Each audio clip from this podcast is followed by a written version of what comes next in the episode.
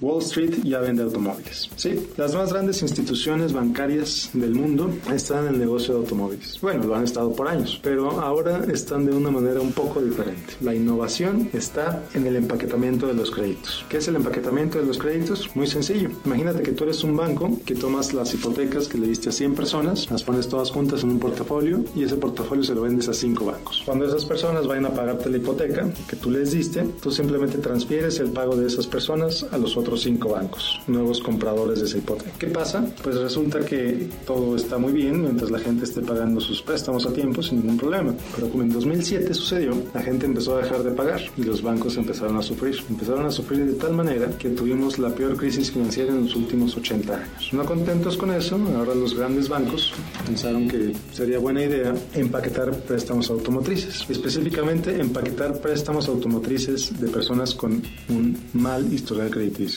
o sin ningún historial crediticio. ¿Qué hace esto? ¿Qué significa esto para ti? Que sí, que ya puedes conseguir un crédito automotriz si no tienes ningún historial de crédito. Esto era impensable hace cinco años. ¿Pero a qué condiciones? Bueno, pues probablemente vas a encontrar que el crédito que te ofrecen es de más o menos el 20% de interés o que tiene pagos por 8 años. ¿Por qué te ofrecen una tasa de interés tan alta? La tasa de interés es simplemente el reflejo del riesgo que el banco está tomando al prestarte dinero. Ellos saben que este tipo de personas que tienen un nulo historial crediticio, aproximadamente una de cada cinco no va a poder pagar su crédito y va a perder su automóvil. Entonces por eso es que les cobran esas tasas de interés tan altas. ¿Qué pasa? Que para el banco es simplemente una estadística. Ellos saben que una de cada cinco va a perder su automóvil, pero para las personas que lo pierden es una situación que puede alterar su vida para peor. ¿Cómo evitar esto? Muy fácil y a la vez muy difícil. Si tienes mal historial crediticio, no compres un vehículo. No lo compres por ningún motivo. ¿Por qué? Que resulta que si no tienes historial crediticio, vas a pagar una tasa de interés altísima por tener un automóvil y esto pues te va a costar mucho dinero. ¿Cuál es la alternativa si necesitas tener un vehículo? Bueno, pues compra un auto en la medida de tus posibilidades. No compres un automóvil de 15 mil dólares cuando solamente puedes comprar uno de 2 mil. No tomes créditos de más allá de 4 años. No compres un automóvil sin enganche. Si vas a comprarlo a crédito, mínimo da un enganche. Y por favor,